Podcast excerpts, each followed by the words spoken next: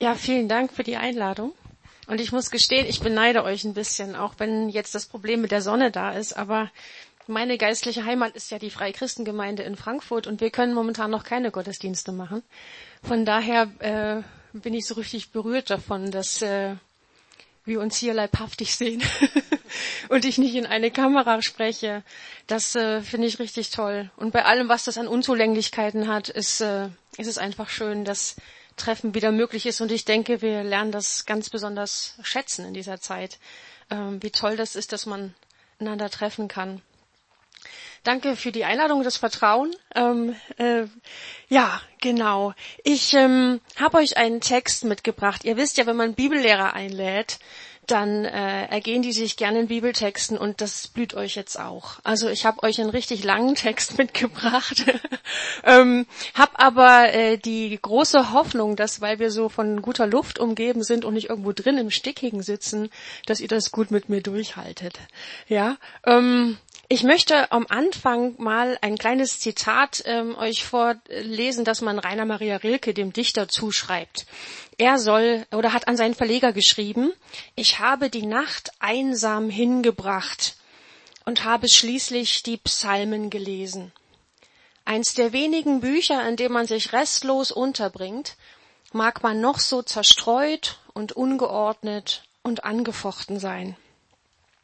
Nun ist der gute Rilke nicht gerade ein Paradebeispiel für jemanden, der so einen Lebensstil hatte, den wir so als so grundsätzlich christlich beschreiben würden. Aber ähm, seine Schilderung macht deutlich und ist auch deshalb so auffallend, weil er was beschreibt, was Leute immer wieder sagen über die Psalmen, nämlich es sind die beliebtesten Texte aus dem Alten Testament. Also wenn Leute sagen, oh Altes Testament äh, kann ich nicht so mit, aber die Psalmen finde ich toll, ja, ohne dass sie immer so richtig wissen, warum eigentlich. Und das scheint etwas damit zu tun zu haben, dass es tatsächlich so ist, dass egal wie man aufgestellt ist, ob man für das, was sich in einem so bewegt, Worte hat oder nicht, oder auch das Gefühl hat, oh, mir geht ganz schön der Punk ab, oder wie auch immer man das heute so richtig jugendlich sagen würde, ähm, man, man fühlt sich da irgendwie äh, aufgehoben und hat das Gefühl, da versteht mich jemand und hat Worte für mich. Deshalb möchte ich gerne mit euch dieser Sache jetzt in den nächsten Minuten mal so ein bisschen auf die Spur kommen. Und wenn ich mir was wünschen dürfte für diesen Gottesdienst, dann ist es, dass du dir mit rausnimmst, was dich anspricht. Also ich werde euch jetzt keinen Vortrag halten, äh, wo es geht um einen Punkt 1, 2, 3, 4, 5 und äh, die Quintessenz ist das, sondern ähm, guck mal, was dich anspricht. Ob das was ist, was deinen Kopf anspricht, wo du sagst, oh, das hatte ich noch gar nicht so verstanden oder ich verstehe es wieder oder ob dich was berührt. Und dann halt einfach das fest. Ja, also es geht nicht darum, jetzt hier alles äh, irgendwie ähm, auffangen zu können, ähm, was äh, was ich sagen werde, sondern schau, was was berührt dich. Denn das ist ja das, was äh, solche Gebete mit uns machen, dass sie uns berühren und in Verbindung bringen. Und deshalb nimm einfach raus, was für dich heute Morgen so richtig dran ist. Es geht um den Psalm 31. Und wie gesagt, der ist eine kleine Herausforderung, 25 Verse. Auf der anderen Seite, ich habe nicht Psalm 119 genommen, das ist ja auch schon mal was. Ne? Also ich habe den Psalm 31 genommen. Ich möchte ihn erstmal einfach vorlesen und dann gehen wir noch ein bisschen äh, dran lang und schauen mal, ob da vielleicht ein paar Perlen drin stecken, die uns in die Urlaubszeit begleiten können. Ich lese nach der neuen Genfer Übersetzung. Bei dir, Herr, habe ich Zuflucht gefunden. Lass mich nie in Schande geraten. Erweise mir deine Treue und rette mich. Neige dich zu mir herab und schenke meinem Rufen ein offenes Ohr. Befreie mich doch schnell aus meiner Not. Sei mir ein Fels, bei dem ich Schutz finde, eine Festung auf hohem Berg. Rette mich. Ja, du bist mein Fels und meine Burg. Du wirst mich führen und leiten. Dafür stehst du mit deinem Namen ein. Befreie mich aus der Falle, die meine Feinde mir hinterhältig gestellt haben. Du bist mein Schutz. In deine Hände gebe ich meinen Geist. Du hast mich erlöst, Herr, du treuer Gott. Ich verabscheue alle, die nutzlosen Götzen verehren, und ich selbst vertraue ganz dem Herrn. Voller Freude jubel ich über deine Gnade. Du kennst mein Elend, kümmerst dich um meine Nöte, die so schwer auf meiner Seele liegen. Du hast mich nicht in die Hand meiner Feinde gegeben. Weiten Raum hast du vor mir geschaffen. Sei du mir auch in Zukunft gnädig, Herr. Noch bin ich in großer Bedrängnis, sind meine Augen trüb vor Traurigkeit, erschöpft bin ich an Leib und Seele. Voller Kummer schwindet mein Leben dahin, mit Stöhnen sehe ich zu, wie meine Jahre verrinnen. Eigene Schuld hat mir die Kraft genommen, meine Glieder sind wie gelähmt. Meine Feinde haben dafür gesorgt, dass ich Hohn und Spott von meinen Nachbarn ernte. Meine Bekannten schrecken vor mir zurück, wer mich auf der Straße sieht, geht mir eilig aus dem Weg. Man hat mich vergessen, aus der Erinnerung verdrängt wie einen längst Verstorbenen. Ich komme mir vor wie ein ausgedientes Gefäß, das man zum Abfall wirft. Ich höre ja genau, was viele tuscheln. Grauenhaft, was um mich vorgeht. Da schmieden Leute miteinander Pläne gegen mich und haben dabei nur das eine Ziel, sie wollen mir das Leben nehmen. Ich aber, Herr, vertraue auf dich. Ich sage es und halte daran fest, du bist mein Gott. Alle Zeiten meines Lebens sind in deiner Hand. Rette mich auch jetzt aus der Gewalt meiner Feinde und vor denen, die mich verfolgen. Wende dein Angesicht mir, deinem Diener, freundlich zu, sei mir gnädig und rette mich.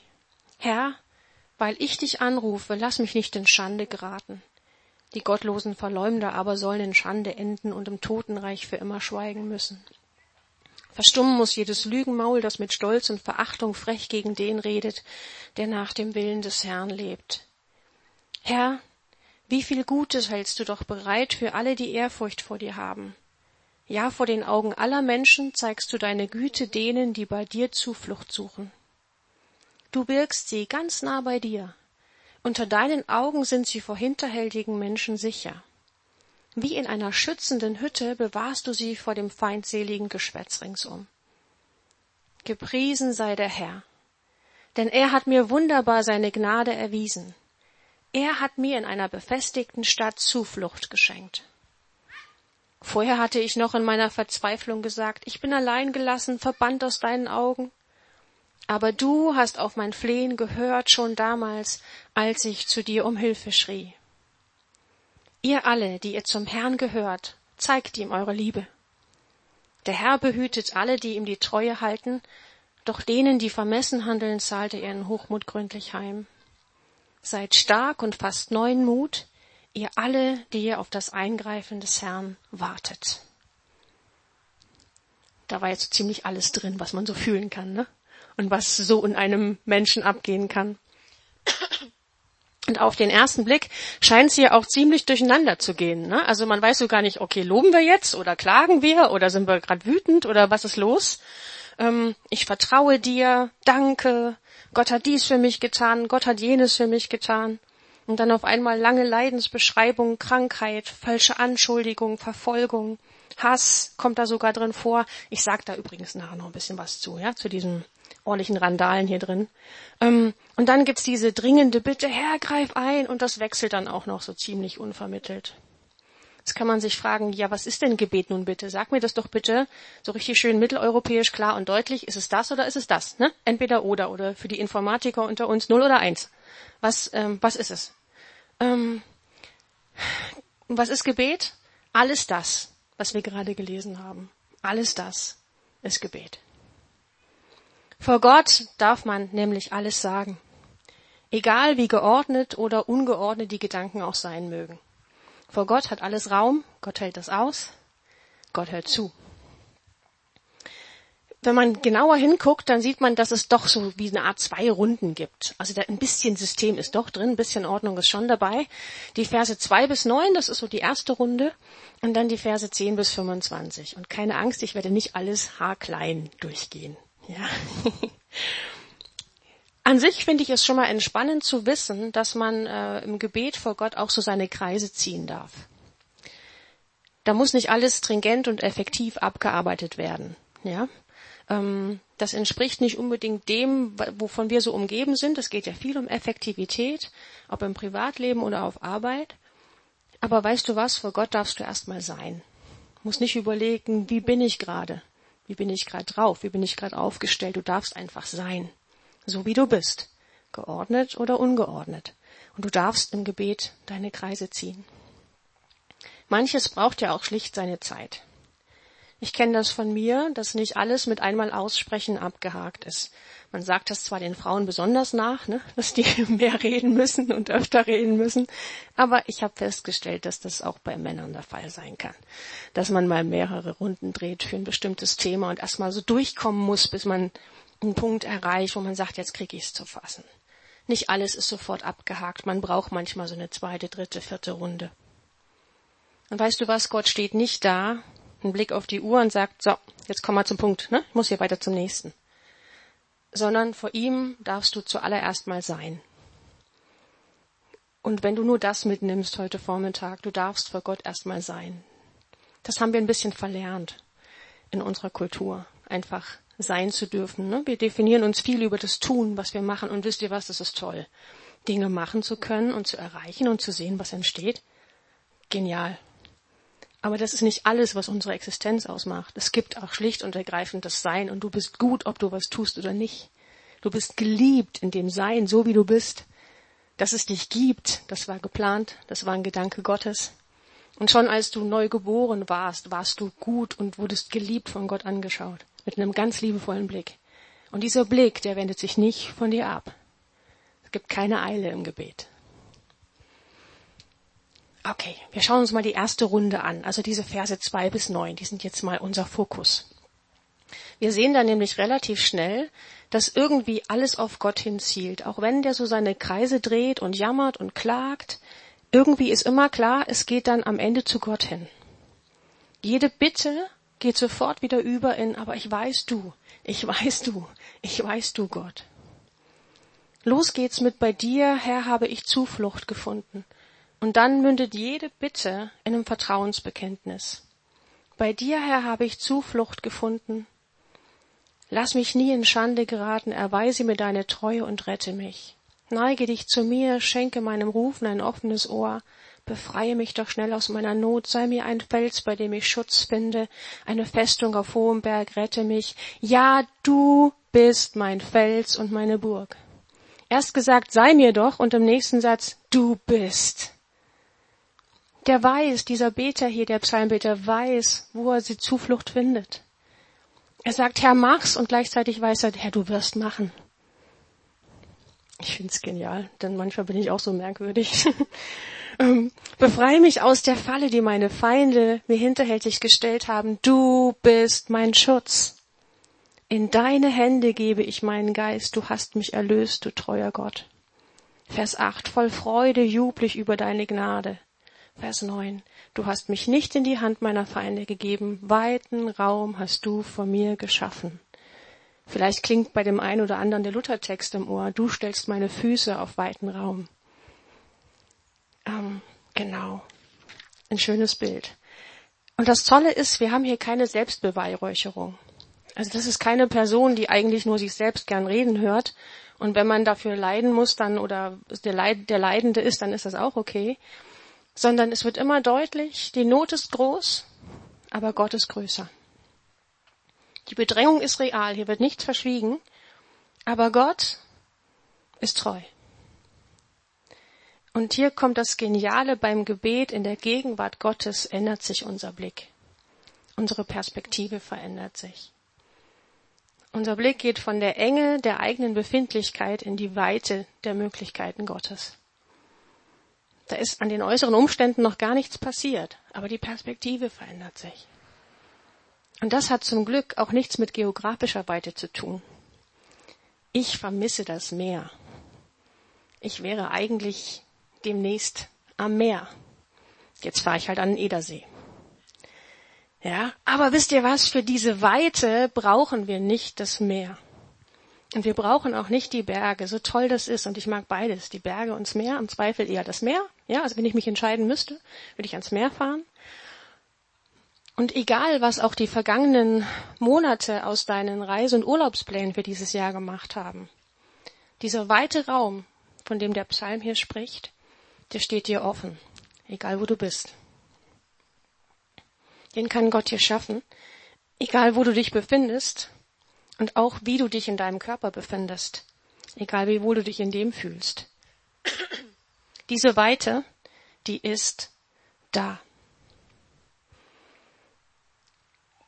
wir bleiben mal noch so ein bisschen bei dem Abschnitt. Was wird da gesagt darüber, wie Gott ist? Er ist vertrauenswürdig. Er ist verlässlich wie ein Fels, bietet Schutz wie eine Burg. Der Beter sagt hier, dass er seine Stärke in Gott findet und eben nicht in der eigenen Kraft. Gott ist treu. Das ist das zentrale Bekenntnis dieses Psalms. Gott, du bist treu. Gott, du bist treu. Ich weiß es aus der Vergangenheit. Ich spüre es hier in der Gegenwart und ich vertraue darauf für meine Zukunft. Gott, du bist treu. Er ist gütig und, er, und das Elendsein des Kindes bewegt ihn. Und er schafft dem, der da sich von Feinden umzingelt fühlt, Raum, Luft zum Atmen, Bewegungsfreiheit, einen klaren Kopf.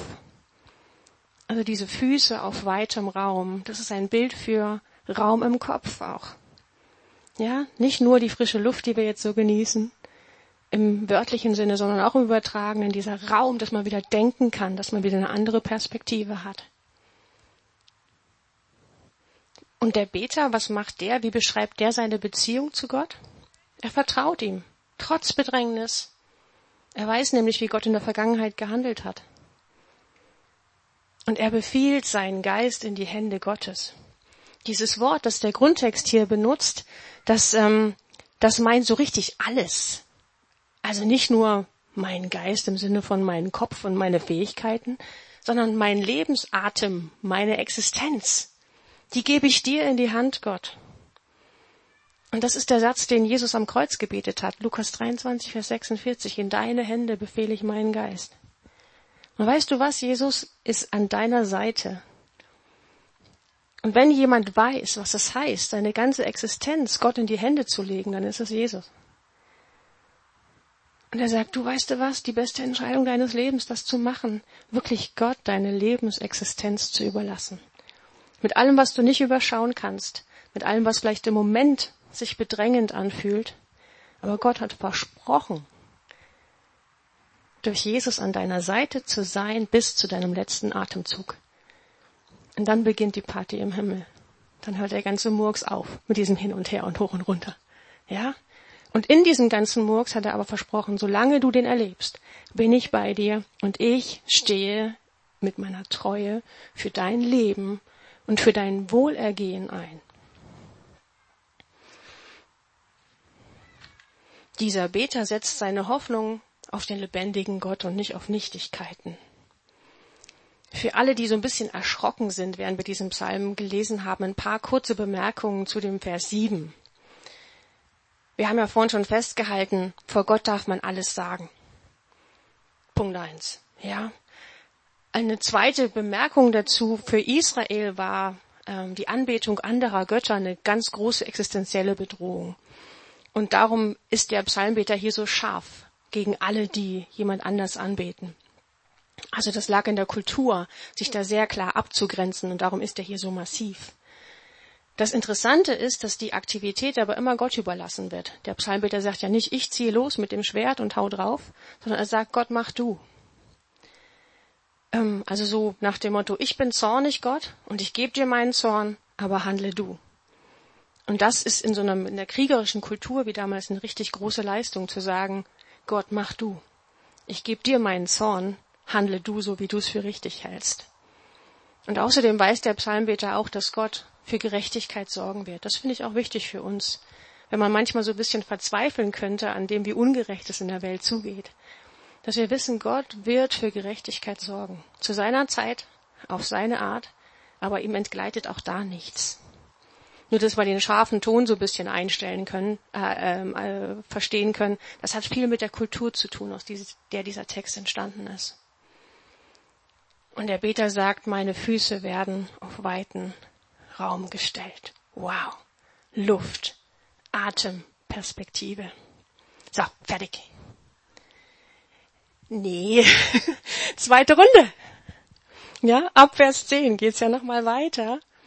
Wir denken, jetzt ist so alles gut, ne? Durchgebetet, zum Herrn äh, gefunden, äh, sich vor ihm positioniert und jetzt geht nochmal so eine richtige Litanei los. Ja? Ähm, aber wie gesagt, ich kenne das auch. Nicht alles, was im Kopf schon klar ist, hat auch mein Herz erreicht. Ja, da gibt's manchmal so eine kleine Spannung. Ähm, und dann ist dranbleiben angesagt Okay, dann gibt's halt noch eine zweite Runde. Dann gibt's halt noch eine nächste. Sei du mir auch in Zukunft gnädig, Herr. Noch bin ich in großer Bedrängnis und meine Augen trüb vor Traurigkeit, erschöpft bin ich an Leib und Seele. Voller Kummer schwindet mein Leben dahin, mit Stöhnen sehe ich zu, wie meine Jahre verrinnen. Eigene Schuld hat mir die Kraft genommen, meine Glieder sind wie gelähmt, meine Feinde haben dafür gesorgt, dass ich Hohn und Spott von meinen Nachbarn ernte. Meine Bekannten schrecken vor mir zurück, wer mich auf der Straße sieht, geht mir eilig aus dem Weg. Man hat mich vergessen, aus der Erinnerung verdrängt, wie einen längst Verstorbenen. Ich komme mir vor wie ein ausgedientes Gefäß, das man zum Abfall wirft. Ich höre ja genau, was viele tuscheln. Grauenhaft, was um mich vorgeht, da schmieden Leute miteinander Pläne gegen mich und haben dabei nur das eine Ziel. Sie wollen mir das Leben nehmen. Wow. Eine ziemlich ausführliche Beschreibung des Leides unseres Psalmbeters hier. Und nochmal, das hat Raum im Gebet. Du musst vor Gott nicht schön reden, wenn es sich nicht schön anfühlt. Angst, Kummer, körperliche Schwäche, Schuld, verspottet, ignoriert werden durch Bekannte und Freunde. Das ist, glaube ich, somit das Schlimmste, was man ähm, empfinden kann. Das tut unter Umständen mehr weh, als wenn Feinde einen äh, angreifen. Lästerei, körperliche Bedrohung beschreibt er hier. Alles kommt zur Sprache. Es wird nicht so getan, als gäbe es die Not nicht. Aber alles kommt auf den Punkt in dem neuen Bekenntnis in Vers 15. Ich aber Herr vertraue auf dich. Ich sage es und halte daran fest, du bist mein Gott. Rette mich auch jetzt aus der Gewalt meiner Feinde und vor denen, die mich verfolgen. Und dann Vers 16 am Anfang, alle Zeiten meines Lebens sind in deiner Hand. Ich wiederhole es nochmal. Alle Zeiten meines Lebens sind in deiner Hand. Der weiß, wo er hingehört. Der weiß, wo das sein Leben gehalten ist. Auch wenn er sich nicht immer so fühlt. Aber er weiß es. Und er hält daran fest, er hält auch sich selbst daran fest. Alle Zeiten meines Lebens sind in deiner Hand. Dann bittet er nochmal, rette mich jetzt aus der Gewalt meiner Feinde, wende dein Angesicht mir, deinem Diener, freundlich zu, sei mir gnädig und rette mich. Herr, weil ich dich anrufe, lass mich nicht in Schande geraten. Und dann geht's nochmal um die gottlosen Verleumder, ja. Ähm, Vers 18 und 19, da ist der Ton wieder sehr scharf. Psalmleser unter uns wissen, es geht noch schärfer. Also das ist noch nicht das Schärfste, was die Psalme so zu bieten haben. Ähm, aber wie gesagt, hier geht es darum, dass jemand, der sich selbst als jemand erlebt, der ringt um seine Gottesbeziehung und sich immer wieder an Gott wenden will, dass er ähm, konfrontiert ist, dass damit, dass es Leuten, die das nicht machen, dass es denen anscheinend besser geht und dass die ihn auch noch angreifen. Und im alten Israel hat man einen Angriff auf einen jemanden aus dem Volk Gottes als einen Angriff auf Gott selbst verstanden. Und deshalb auch so dieser scharfe Ton hier. Und eben die Aufforderung an Gott, erweise du dich als mächtig, wo du doch verhöhnt wirst. Ja, also tu was, damit die Leute nicht über dich lachen. Aber nochmal, die, der Anspruch auf Reaktion, auf Handlung, der liegt bei Gott. Und das ist in einer Kultur, die von Blutrache umgeben war, denke ich, eine richtig starke Leistung zu sagen, Herr, mach du. Zielgerade. Dieser Psalm, der gipfelt in Dank. Vers 20. Herr, wie viel Gutes hältst du doch bereit für alle, die Ehrfurcht vor dir haben. Ja, vor den Augen aller Menschen zeigst du deine Güte denen, die bei dir Zuflucht suchen. Du birgst sie ganz nah bei dir, unter deinen Augen sind sie vor hinterhältigen Menschen sicher. Wie in einer schützenden Hütte bewahrst du sie vor dem feindseligen Geschwätz ringsum. Dank. Und dann wird das Ganze sogar öffentlich zum Lobpreis. Denn Psalmen wurden oft auch zum Beispiel im Tempel gesungen und gebetet. Also es waren zum einen persönliche Gebete, aber auch öffentliche Gebete. Denn Gott hatte tatsächlich auf die Bitten gehört. Gott hatte tatsächlich eingegriffen und davon wollte man öffentlich Zeugnis ablegen. Ihm gebührt einfach alle Ehre, aller Dank. Vers 22. Gepriesen sei der Herr, denn er hat mir wunderbar seine Gnade erwiesen. Er hat mir in einer befestigten Stadt Zuflucht geschenkt. Vorher hatte ich noch in meiner Verzweiflung gesagt, ich bin allein gelassen, verbannt aus deinen Augen. Aber du hast auf mein lautes Flehen gehört Schon damals, als ich zu dir um Hilfe schrie. Ihr alle, die ihr zum Herrn gehört, zeigt ihm eure Liebe. Der Herr behütet alle, die ihm die Treue halten. Doch denen, die vermessen handeln, zahlte ihren Hochmut gründlich heim. Seid stark und fasst neuen Mut, ihr alle, die ihr auf das Eingreifen des Herrn wartet. Gerade hier merken wir, Gebet ist nicht nur Privatsache.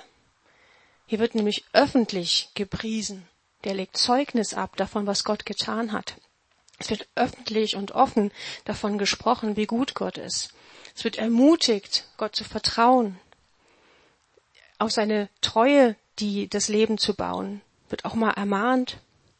Wie gut, wenn wir gemeinsam vor Gott sind. Ich hatte schon gesagt, ich beneide euch darüber, dass ihr wieder gemeinsam vor Gott sein könnt, während wir als Frankfurter Gemeinde noch gemeinsam vor den Bildschirmen sind. Ja. Dieses gemeinsam, dass ich euch jetzt in die Augen schaue, das macht was mit mir. Ja. Jedes Gespräch, wo du davon erzählst, was Gott in deinem Leben getan hat oder auch wie du ringst mit bestimmten Dingen, weitet meinen Horizont, wenn ich dir zuhöre. Wenn du mir erzählst davon, was Gott in deinem Leben tut, macht mir das Mut für mein Leben. Wenn ich dich beten höre, wenn ich euch singen höre, ja, dann macht mir das Mut und spricht zu mir, ja, Gott ist immer noch derselbe. Es ist einfach so genial, wenn wir auch öffentlich, offen, hörbar beten und Zeugnis ablegen, wie das in diesem Psalm beschrieben wird. Und so ist er eben beides. So ganz persönliches, inniges Reden mit Gott und Glaubensstärkung für die Gemeinschaft. Und beides ist Gebet. Solche Bekenntnisse, also davon zu erzählen, was Gott getan hat im eigenen Leben, das setzt natürlich zum einen voraus, dass man dass es ein verlässlicher Bericht ist, dass man nicht flunkert und nichts dazu packt, weil man meint, man müsse eine gute Geschichte erzählen, ja, sondern dass man bei dem bleibt, was tatsächlich passiert ist. Und auf der anderen Seite braucht es auch Beziehung zu Gott. Gebet hat ganz stark mit Beziehung zu tun. Gebet ist Beziehungspflege. Gott braucht uns ja nicht, das sagen wir ja immer wieder, ne? Aber Gott will uns haben. Und das Verrückte ist, dass wenn ich einübe, regelmäßig zu beten und tatsächlich regelmäßig in diesem Kontakt zu stehen, dann macht das wieder was mit mir. Mein Horizont. Ja, mit meiner Ausgeglichenheit oder wenn die nicht da ist, dann mit einer neuen Perspektive. Ich habe was davon, dass ich Gott ehre, dass ich ihn lobe und dass ich ihn preise. Wie verrückt ist das denn? Der Schöpfer von Himmel und Erde, wie wir vorhin gesungen haben, der einfach schon in seiner Existenz wert ist, gepriesen und gelobt zu werden wenn wir ihm das geben, was ihm gebührt, dann werden wir beschenkt dabei. Verrückt, wie Gott für uns sorgt. Gebet ist eben auch Beziehung. Wenn ich länger keinen Austausch mit einer guten Freundin hatte, dann ähm, kündigt die mir deshalb nicht die Freundschaft. Aber es ist keine Nähe mehr da. Also ich weiß nicht mehr so richtig, was sie bewegt. Die kann mich auch nicht ermutigen. Also die Beziehung ist an sich existent, aber die ist nicht mehr lebendig in dem Sinne, dass da tatsächlich ein Austausch passieren könnte. Und deshalb, auch wenn jetzt die Urlaubszeit auch für euch als Gemeinde beginnt, ja, bleibt in diesem, im Gebet. Bleib in der Beziehung mit Gott. Mach nicht Urlaub von Gott. Ja, sondern im Gegenteil. Guck, wo du ganz entspannt, ganz natürlich und so, wie es dir entspricht, mit ihm in Beziehung weitergehst und vielleicht sogar noch einen Schritt weitergehen kannst.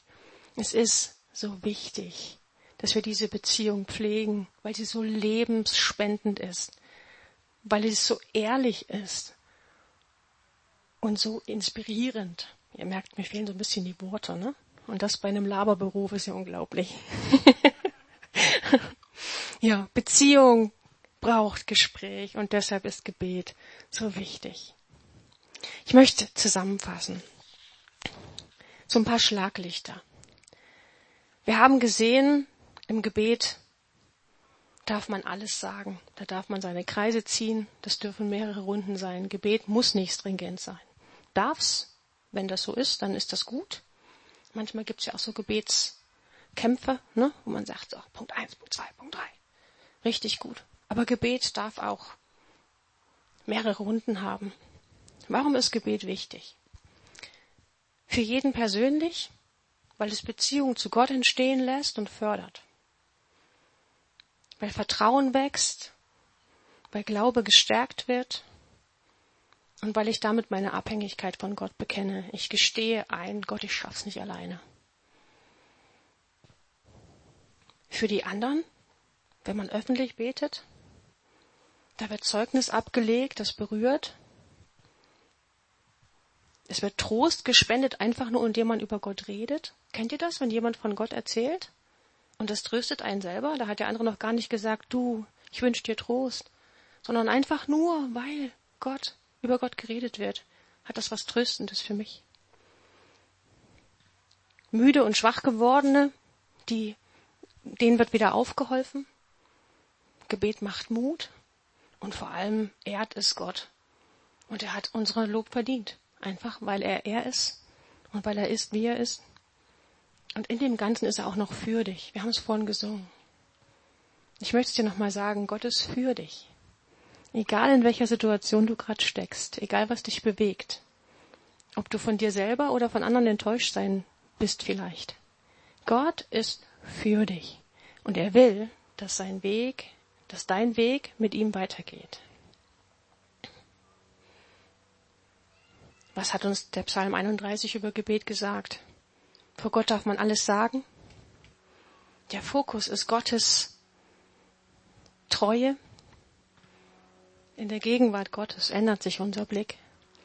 Und Gebet gestaltet Beziehung. Wir dürfen in einer Beziehung mit dem lebendigen Gott leben. Was für ein Halt. Was für eine Perspektive. Dass wir gehalten sind, gesehen sind und geliebt sind von dem, der wirklich alles hält.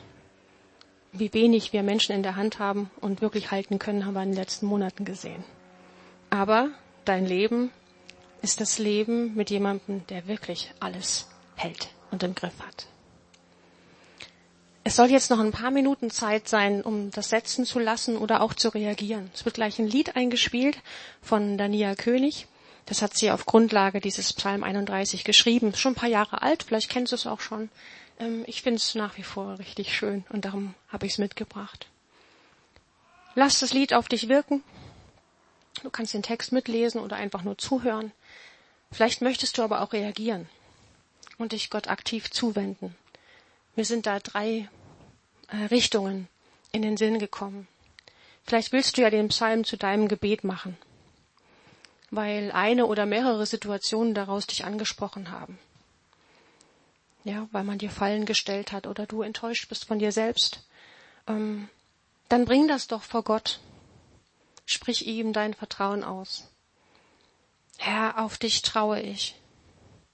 In deine Hände befehle ich meinen Geist, meine ganze Lebensexistenz.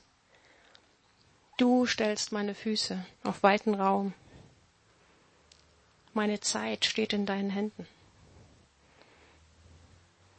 Oder du kannst dich entscheiden, in deinem persönlichen Gebetsleben neue Impulse zu geben und nachzudenken, wie, kann, wie könnte das aussehen? Sollte ich mir eine regelmäßige Gebetszeit einplanen?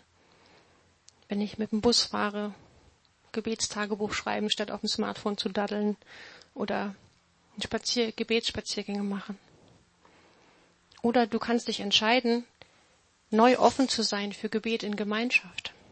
Mit dem Partner, wenn ihr Gäste zu Hause habt vorm Essen, in einer Minigruppe, in einer Kleingruppe oder da, wo ihr euch trefft, tatsächlich dich zu trauen, öffentlich zu beten. Es gibt so viele Möglichkeiten. Und wenn du noch nicht in der Gemeinschaft mit Gott lebst, dann schau doch, ob das nicht heute der Tag sein kann, wo du sagst, ich, ich, ich, ich gebe dir die Kontrolle über mein Leben ich möchte gern, dass du darin regierst. Dann sag ihm das und such auch gern das Gespräch nach dem Gottesdienst mit jemandem aus dieser Gemeinde und mach das fest. Die Leute, die hier sitzen, ähm, die können dir sagen, denke ich mal, dass es die beste Entscheidung des Lebens ist, die man treffen kann. Auch wenn es nicht immer leicht ist. Wir hören mal das Lied.